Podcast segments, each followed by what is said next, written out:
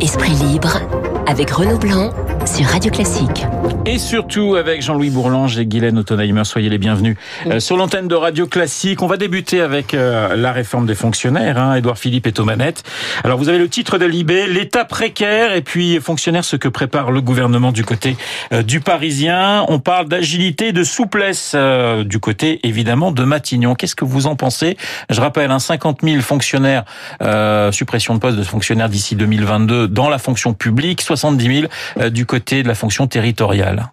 Enfin, Enfin, on s'attaque à l'organisation de l'État et peut-être aux doublons et aux inutilités. Euh, moi, je, je, pense par exemple euh, aux, aux, départs qui sont proposés avec des primes de départ, etc., et possibilité de s'inscrire au chômage.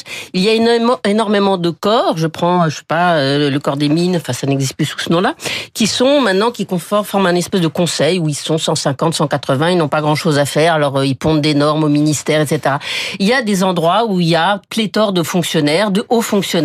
On a 150 préfets sans affectation, on a voilà des gens qui ne sont pas recasés ou on n'arrive pas à orienter oui, Il y a fonctionnaire et fonctionnaire pour Moi, je pense que si on s'attaque à la strate de, de, la haute fonction publique, on peut ensuite euh, s'attaquer aux couches intermédiaires, etc. Mais il faut donner l'exemple doit venir d'en haut. Je veux dire, il faut réorganiser l'État aussi parce que souvent on a des doubles directions parce qu'on ne sait pas où mettre les gens, on peut pas les enlever, etc. Je pense qu'en en organisant un peu mieux l'État dans son top management, on arrivera ensuite aussi à décliner. Maintenant, euh, ils rêvent beaucoup quand ils pensent que la numérisation fera faire beaucoup d'économies en poste. Jean-Louis. Moi, je crois qu'il y, y, a deux approches qui m'ont toujours agacé sur cette histoire de fonctionnaires. C'est d'abord l'approche punitive, consistant à dire les fonctionnaires, c'est a priori, si on les supprime indépendamment de tout, c'est parce que euh, c'est une espèce nuisible. Euh, ça, je crois que c'est absurde. Il faut prendre les choses a posteriori et pas a priori. Ce que disait Guylaine, il faut commencer par regarder les services. Euh, Qu'est-ce qui va pas?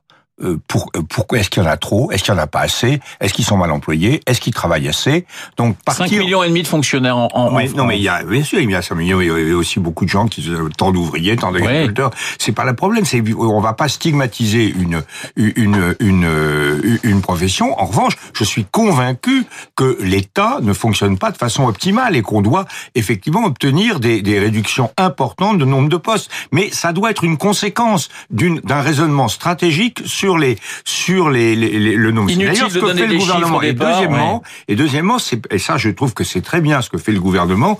C'est pas la peine de le faire de façon punitive, c'est-à-dire qu'on dit, bah, euh, jusqu'à présent, vous étiez fonctionnaire, vous êtes fonctionnaire à vie. Bah, on vous propose un autre contrat, on vous donne, on vous donne une, une, une sorte de soulte pour partir. Euh, vous vous partez dans des conditions qui sont très bonnes. On maintient, euh, si vous changez d'affectation, on maintient votre rémunération.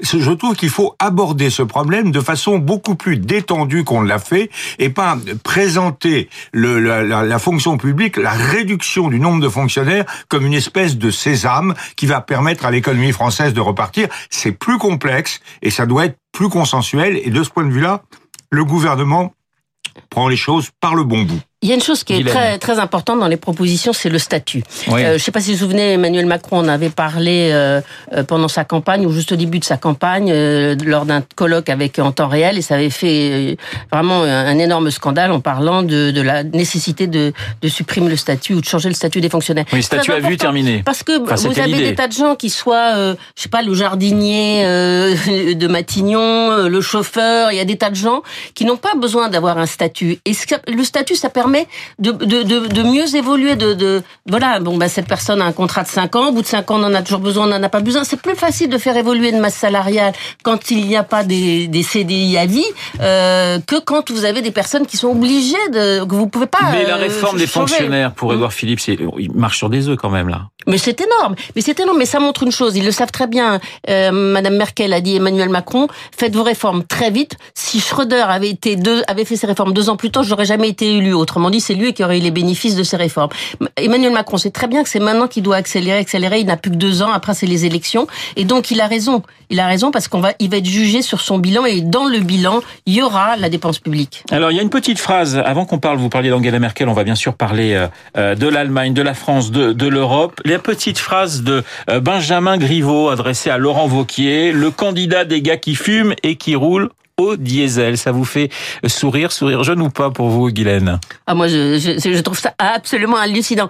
Je savais qu'en Macronie, on savait pas faire de la politique. On sait pas ce que c'est que la politique. Hein. La politique, c'est même assez sale, hein, parce qu'on a une belle copie faite par des hauts fonctionnaires, des gens très intelligents, des gens très diplômés, et puis le reste, le peuple, bon ben voilà, on sait pas ce que c'est. Non, mais c'est absolument hallucinant. Heureusement que l'opposition n'est pas en très bonne position, parce que sinon, euh, vraiment, il y avait, il y avait de quoi monter au créneau. Jean-Louis Bourlange, vous avez des cours à donner à... Non, Guylaine est un peu schématique sur la Macronie. C'est pas, la Macronie, c'est pas le régime des hauts fonctionnaires. Le régime des hauts Oh, fonctionnaires, c'est depuis 58, et la Macronie a introduit plutôt une catégorie, d'ailleurs, à laquelle je suis étrangère professionnellement, qui est celle des cadres, des chefs d'entreprise. Donc c'est, c'est pas exactement cette analyse-là. Cela dit, Benjamin Griveaux, il est absolument délicieux, parce que se lancer en politique et commencer par prendre, euh, alors il prend le corps électoral vraiment de front. Les, les rouleurs, de, moi j'ai roulé en diesel récemment, je roule plus en diesel maintenant. Enfin, j'ai longtemps roulé en diesel. Je suis culpabilisé, été culpabilisé, je devrais être culpabilisé. J'ai jamais fumé. Mais j'ai rien contre les fumeurs. Je suis un fumeur passif heureux, mais je suis pas un fumeur actif. Mais prendre les fumeurs, les rouleurs de diesel, ce sont des, des, des masses d'électeurs pauvres euh, qui sont en, en, situation difficile et se présenter sur le terrain électoral en disant voilà les populations qu'il faut stigmatiser. C'est la France Non, d'en haut je qui dis, parle à la je France dis, il a encore, il a, il a beaucoup de talent. France Il a beaucoup de talent, Benjamin Griveaux, mais là, il faut qu'il apprenne un peu. Voilà, bah, La allez- politique, la politique. Voilà, vous allez peut-être lui donner des cours, euh, Jean-Louis Bourlange. Damien Bad était sur l'antenne de Radio Classique il y a quelques minutes. J'aimerais qu'on l'écoute justement sur la réforme des fonctionnaires. C'est une réforme homéopathique à Ouais. petite dose qui est le symbole de la politique du en même temps. Pourquoi il y a un oui mais Parce que nous on propose que la fonction publique soit à 39 heures et mettre la fonction publique à 39 heures, c'est 400 000 emplois qui sont euh, préservés ou qui peuvent ne pas être renouvelés dans la fonction publique. Donc nous disons, il faut encore une fois aller jusqu'au bout de ces réformes. Il y a des avancées qui sont plutôt positives, mais je pense qu'aujourd'hui ça reste insuffisant. On va passer à, on va passer à l'Europe avec euh, Angela Merkel qui ne sera pas candidate à sa succession à la présidence de la CDU en décembre prochain. Début de la fin d'Ixit Libération. Est-ce que c'est aussi votre sentiment? Oui, ça fait un, moment qu'elle est bousculée euh, par les élections euh, successives. Euh, la dernière en Est, qui est quand même euh, une région qui, qui va très très bien économiquement, c'est Stuttgart, c'est euh, le plein emploi. euh, Il n'y a pas de souci de ce côté-là, mais on voit qu'elle paye très très cher ses positions sur l'immigration et puis peut-être de l'usure. Elle est à la tête de son parti depuis 18 ans, à la tête Oui. du gouvernement depuis 13 ans. C'est déjà quand même une performance assez inouïe. Euh, et c'est vrai qu'il y a un- il y a une envie de, de changement, de, de, de renouvellement, et, euh, et on, on- on voit bien que l'Allemagne est quand même traversée par euh, ces tentations euh, populistes, anti-immigration, alors qu'elle en a besoin, alors qu'elle a une démographie qui le nécessite.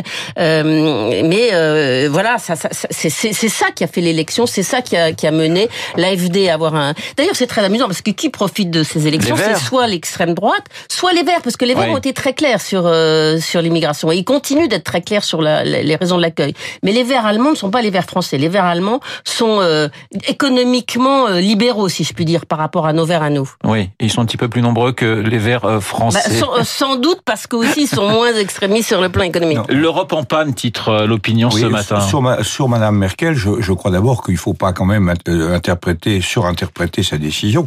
C'est une décision qui vise à se donner euh, la paix pour continuer à gouverner. Elle, elle a lâché du lest sur la présidence du parti de manière à rester chancelière jusqu'aux prochaines élections.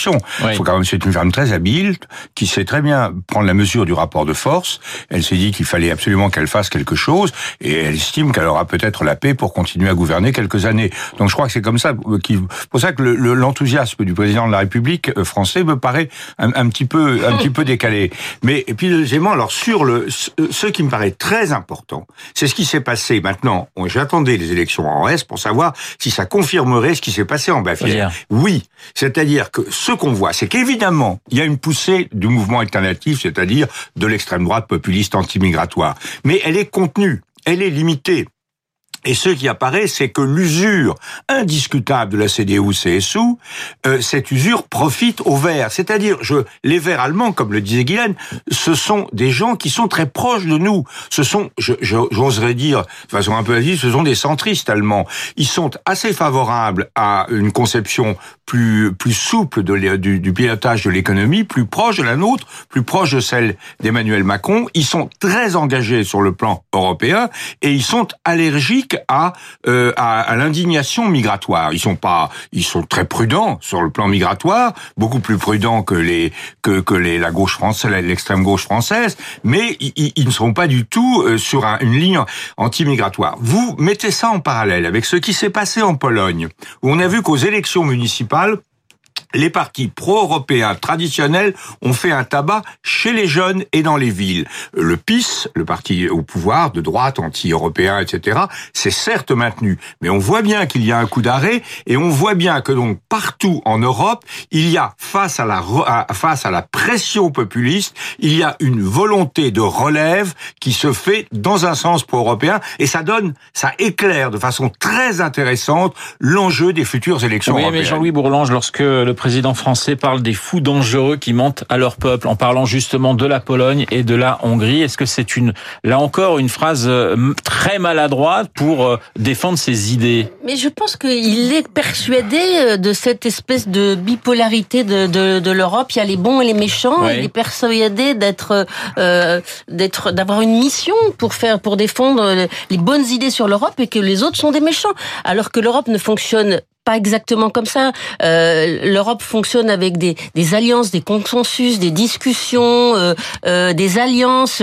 C'est un lieu de débat. C'est pas un lieu d'affrontement binaire euh, comme un deuxième tour d'élection en France. Et donc là, je pense qu'il se trompe. Je pense qu'il vaut mieux prendre le meilleur de chacun et essayer de, de, de contrer. Évidemment, quand on prenait Orban, il y a, il y a certains aspects d'Orban qu'il faut évidemment contrer. Alors maintenant, est-ce qu'il faut en faire euh, le bouc émissaire et puis se mettre tous de en face d'Orban? Ça ne marchera pas. Je pense que c'est en question d'efficacité. Je pense que Emmanuel Macron se trompe. Euh, en tout cas, c'est trop tard pour faire ça. Oui, il y a, Jean-Louis euh, moi je crois qu'il y a un vrai problème. Il se trompe ou pas, Il y a, le il y a un vrai français problème posé Ouais. par Orban euh, parce que c'est, il remet en cause le pacte fondamental qui est le pacte démocratique sur un certain nombre de points, mais mais ça ne justifie pas, à mon avis, une attitude agressive parce que ça développe des, une sorte de réaction victimaire chez les peuples concernés qui renforce euh, les, la, euh, qui renforce Orban, qui renforce la, la droite polonaise, etc. Moi, il me semble que donc c'est donc difficile. C'est exactement comme avec l'Italie. Hein. Moi, je, je, quand je, je bien étudié ce qu'a ce qu'a écrit, dit euh, Salvini depuis très longtemps, c'est épouvantable. Seulement, si vous dites aux Italiens, votre gars est épouvantable, les Italiens vous disent, les Français, vous commencez à nous, à nous bassiner, Vous à nous donner si des leçons. si, Mais- si on en est là, c'est aussi un oui, petit oui. peu la faute de l'Europe. Oui, mais c'est c'est la faute de l'Europe. Je le dis, c'est pas de la faute de l'Europe. Les-. Les, Italiens bénéficient de taux d'intérêt extrêmement favorables depuis dix ans. Mais sur le plan de l'Europe de l'Est, moi, je crois que la bonne stratégie, c'est de. Vous avez la Pologne qui est le gros morceau. Puis vous avez la Hongrie euh, qui est le cavalier seul, si vous voulez. Je crois qu'il faut s'attacher à récupérer, à réintégrer assez rapidement la Pologne dans le jeu des démocraties européennes. Et à ce moment-là, la Hongrie sera un peu seule et la Hongrie restera, redeviendra ce qu'elle a toujours été, c'est-à-dire un pays qui est composé des gens des plus intelligents des marginaux et des plus marginaux des intelligents. Un pays à part, sympathique, un peu bizarre, et avec lequel il faut avoir des relations. Donc du dialogue. Mais, mais, mais, mais en tout cas, on, on, on doit réattirer la Pologne. C'est ça l'essentiel. Alors on va parler d'un autre pays, le, le- le Brésil. Euh, forcément, beaucoup de gens sont inquiets, mais ne- serait-ce que par la division aujourd'hui de la société euh, brésilienne. Cela étant, euh, on nous rétorque qu'elle était déjà très divisée avant ces élections. Est-ce que cette situation vous inquiète hein? On rappelle que c'est Salvini et Trump qui ont les premiers félicité euh, Jair Bolsonaro. Oui, on parle beaucoup de la montée des populistes dans le monde entier, Et on aussi. va des Philippines au Brésil, en passant par les États-Unis, euh, par Orban, etc. Je pense que il y a, il y a des circonstances très différentes. On sait très bien qu'au Brésil, c'est la corruption qui a miné la gauche au, au Brésil euh, très très très profondément et euh, qui a eu une réaction très très violente à ça. Et, mais je pense qu'un peu partout dans le monde, euh, la mondialisation débridée euh, a provoqué quand même des réactions nationalistes. Genre, euh, cette mondialisation ne nous protège pas, on n'en profite pas. On voit qu'il y a une classe de super riches qui s'est formée, que c'est de la nouvelle richesse. C'est peut-être pas euh, impossible qu'il y ait, euh, grâce à la mondialisation, des nouvelles richesses qui se créent. Mais en tout cas, les peuples ont le sentiment de pas en avoir profité, qu'on les a pas défendus, euh, et ils savent plus très bien euh, dans quelle direction euh, les, les, les, choses vont avancer. Et donc, euh, ils choisissent des, des leaders euh, qui leur promettent de leur protéger, de défendre les intérêts de leur pays. Ça s'appelle du populisme. mais peut-être qu'il faut, il faudrait que les, les, les, libéraux, ceux qui sont, qui, ceux qui prônent le libre échange, réfléchissent aussi un peu au, au, à l'évasion fiscale, à la redistribution. Quand on voit ce que se versent les patrons des, du CAC 40, les augmentations du, de cette année, bon, on se dit que peut-être un peu de modération. Euh... c'est pas du tout le thème. C'est pas du tout le, thème le populisme est né de ça. Le, populisme est né de ça aussi. C'est pas du tout le thème du président euh, du, du président du Brésil. Moi, je crois que le Brésil, c'est un, cas dehors. Il y a quelque chose qui est très gênant, c'est effectivement le profil. C'est un certain nombre de dirigeants qui sont élus, euh, comme Trump, comme le président philippin, comme comme le, le, nouveau président brésilien, qui sont des personnalités quand même extrêmement déconcertantes par euh, leur vulgarité profonde, leur manque de culture, le caractère extrêmement simplificateur de leur position. Euh, ça, c'est quelque chose qui est très gênant. En même temps, on voit bien ce qui s'est passé. Moi, j'étais toujours, je suis très très triste de ce qui se passe au Brésil. Je disais toujours quand il y a 15 ans, j'avais un slogan simple, je disais Chavez no, Lula si, parce que Lula combinait la justice sociale avec le respect de la sagesse économique. Et puis Lula, apparemment, a mis les, les doigts dans la confiture, et donc c'est un effondrement. Le, le, le, le, gars qui était, qui avait vraiment une image formidable, qui était euh, issu de la classe ouvrière, qui avait mené, etc., se retrouve euh, dans une situation d'imposture en réalité, et donc il y a un effet de backlash absolument gigantesque, et c'est extrêmement triste. Je souhaite que vraiment euh, on, arrive le, à que le, nouveau président euh, euh, modère sa nature et tienne compte du Parlement. Il nous reste une minute. Guillaume Tabar, dans son thème, dans son édito politique, parlait du retour possible de François Hollande. Ça, on en parle depuis des semaines, mais aussi de Ségolène Royal, hein, qui demain va publier son livre. Ce que je peux enfin vous dire, vous croyez au retour de Madame Royal sur le devant de la scène? On parle d'elle pour être tête de liste aux, européennes d'une gauche euh, un peu beaucoup plus large hein, que le PS. Voilà, je viens en camp politique tant qu'on n'est pas mort, on n'est pas mort, mais euh, elle, aime se faire courtiser en tout cas. Euh, alors elle n'est pas prête à se lancer dans une primaire au sein, enfin une primaire, une sélection au sein du Parti socialiste qui est d'ailleurs à moitié mort. Mais s'il y a une alliance et que elle pouvait ça, la politique c'est une drogue dure, surtout quand on l'a exercée à ce niveau-là, et donc c'est très difficile de, de s'en défaire. Et on comprend très bien que François Hollande ait encore des rêves, mais je pense que le euh, la politique va très vite aujourd'hui. C'est c'est très difficile pour quelqu'un de. Il apparaît déjà de, de l'ancien monde, mais vraiment de l'ancien ancien monde. Ancien monde. 10 secondes, jean oui, le, Parlement européen, c'est particulier. C'est un truc fait pour les vieux. Je le sais. J'en étais membre. Pourquoi? Pour deux raisons. Pour deux raisons. C'est qu'il faut Vous être êtes au Palais Bourbon aujourd'hui. Hein, oui, mais il faut. Mais je suis beaucoup trop vieux pour être au Palais Bourbon. C'est une grave, une grave erreur. Mais il faut être, il faut être vieux parce qu'il faut être connu pour être un leader et il faut pas être dangereux. Alors, euh, si vous êtes trop jeune, vous êtes dangereux. Euh, si vous êtes trop jeune, vous n'êtes pas connu. Donc, c'est pour ça que Ségolène Royal, ça peut être un bon choix pour les socialistes sur le plan européen.